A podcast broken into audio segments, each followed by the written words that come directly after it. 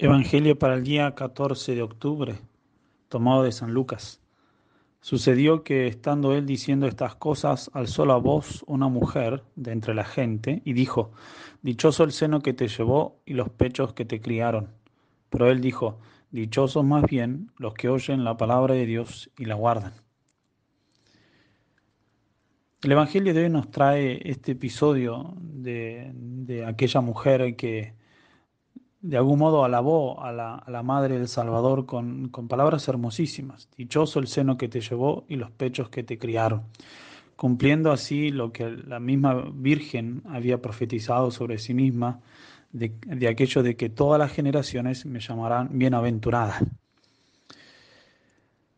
Pero es interesante remarcar que lo que ella está diciendo está muy bien pero Jesucristo le responde a esta mujer diciéndole, dichosos más bien los que oyen la palabra de Dios y la guardan.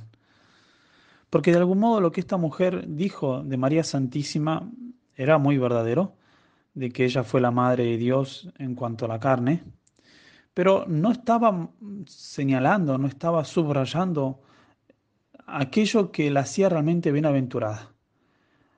Es decir, no estaba remarcando la causa de haberse vuelto María la madre del Salvador.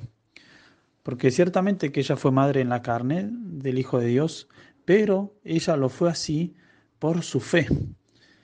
Como bien sabemos, ella recibe al Verbo de Dios primero en su, en su, en su, en su mente, en su voluntad, porque cree, cree que es posible que siendo virgen se pueda volver madre y madre de Dios. Y para entender esto mejor, podemos hacer uso de un hermoso texto, una hermosa explicación de Fulton Sheen, que, que dice justamente que cuando nos convertimos a Dios, cuando recibimos a Jesucristo, ya sea a través del bautismo, a través de una conversión, Jesucristo nace en nosotros y nace en nuestro intelecto porque conocemos su verdad y asentimos a ella.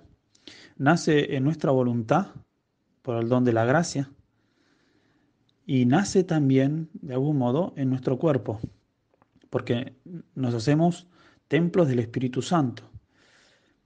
Pero este modo en que nace Jesucristo depende en gran parte de las disposiciones interiores de cada persona, de tal modo que Jesucristo, podríamos decir, nace más en algunas personas y en otras personas nace menos. Es decir, hay una, distinción de intensidad, de modo en que nace, dependiendo, como dijimos, de las disposiciones. Ahora bien, en María Santísima, dice Fulton Sheen, el nacimiento de Cristo en su intelecto y el nacimiento de Cristo en su voluntad fue tan intenso que de algún modo no fue que ella se volvió templo del Espíritu Santo, sino que Jesucristo nació en la carne, o sea, fue concebido en su cuerpo de modo físico. Y se pregunta así, dice Fulton Sheen.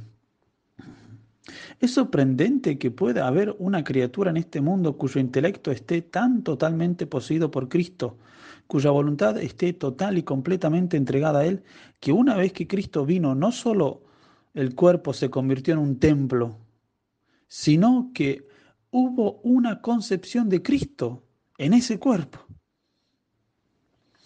Por eso Jesucristo, al responderle a esta mujer que gritó entre la gente, dichoso el seno que te llevó y los pechos que te criaron, y él responde, dichosos más bien los que oyen la palabra de Dios y la guardan, al decir esa respuesta Jesucristo está señalando la causa de la maternidad divina de María Santísima. Es decir, que ella recibió a Cristo en su intelecto y en su voluntad tan perfectamente que lo concibió en su cuerpo. Por eso no es, como algunos piensan, esta frase de Jesucristo un rechazo a su madre o como que no le da importancia.